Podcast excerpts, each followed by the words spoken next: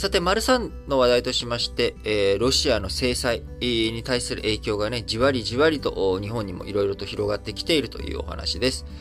えー、今ね、中古車の値段、非常に2月に最高値をつけたりとか上がっていました。背景には、新型コロナの影響でね、いろんな半導体不足とか、サプライチェーンの寸断、こういったこともあって、車、自動車のね、製造というものがダブ滞って、しまって、えー、滞ってしまった生産、あみんなね、車欲しいよというところ、新型コロナで一回キューッと、えー、外に出たりとかっていうのがなくなっていったけれども、えー、むしろ人と会わないで、人とね、接しないで移動ができる車、やっぱり必要だな、欲しいなっていう人が増えてきたと。え増えてきたんだけども、各国での経済再開の中、各国でも引き合いが強い。えー、そんな状況の中、日本の中でも中古車価格というものが上がってきて、えー、2月に最高値をつけていたんですが、えー、この中古車価格、今下落に転じています。背景はですね、ロシア向けの輸出、これが制裁の影響とかで急減してしまった結果、2月末からの2週間で5%低下したという状態です。えー、最大の輸出先のロシア向け、経済制裁で急減し、需給が緩んだと。えー、ダブついた状態に中古車になっちゃったということですね。えー、この市場規模が大きい中古車が安くなれば、半導体不足による減産の影響で高止まりが続いている新車の価格も下がる可能性があると。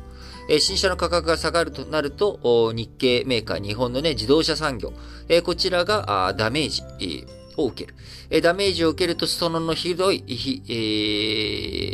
ー、ね、えー、自動車メーカーの傘下にいる部品メーカーとか、えー、そういったところにも波及していく。そうすると、今年は賃上げがね、うまいこと言って、えー、進んでいるけれども、えー、賃上げの波がね、来年どうなっていくのか。あしかし、えー、こういったあ新車の価格が下がったとしても、エネルギー価格とか、あ食料品価格とか、我々の生活する上での、えー、高級品以外のところの値段が上がりっぱなしになってしまうと、えー、賃金は上がらない。だけど、物価は上がっちゃってる。生活が苦しいわっていうスタグフレーションに陥っていく可能性というのも十分あるということです。えー、ロシアに対する経済制裁、えー、あんまりね、ロシアとの経済制裁に対して反対だっていう人っていうのは少なかったと思うんですけれども、え今後、我々の生活にもこういうふうにじわりじわりと影響を与えていきます。え、こういった状況の中、どこまで、えー、我々、え、立ち向かっていくことができるのか。そして、え、この前のね、昨日お伝えした中国とアメリカの首脳会談の中でも、え、バイデン大統領、もし中国がロシアに対しての支援、えこういった姿勢を見せて続けていくのであれば、えアメリカとして、え経済制裁を中国にもしなきゃいけないかもしれない。えそういうふうな脅しというかね、えー、気をつけろという警告を発しているわけですよね。えそうなってくると、え日本、もしじゃああ、この世界が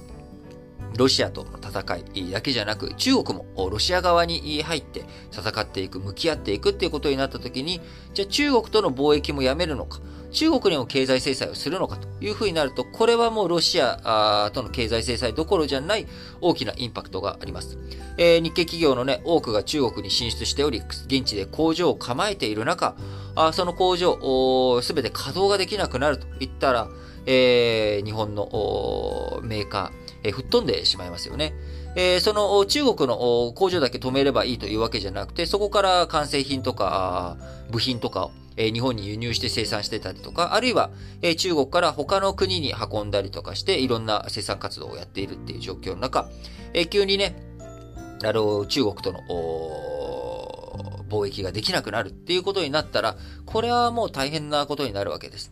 え世界っていうものはね、やっぱり、こう、繋がっている。この繋がっているところで、どういうふうに動いていくのか。一つ、やっぱりそこがね、止まるっていうこと。えー、ロシアへの経済制裁っていうところが、あ自動車の価格にこういうふうに跳ね返ってくると。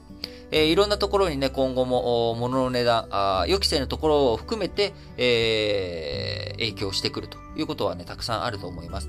えそういった状況の中、我々としては、まあ、一つ一つ、やはり丁寧にね、自分たちの中でできることをやっていく。えそういったものを裾野を広げていくことによって、え何か、他の国とね、え対立っていう風になった時にも、えしっかりと日本の足で、え立ち向かっていくことができるんだぜっていう体制、えしっかりと構築していかなきゃいけない。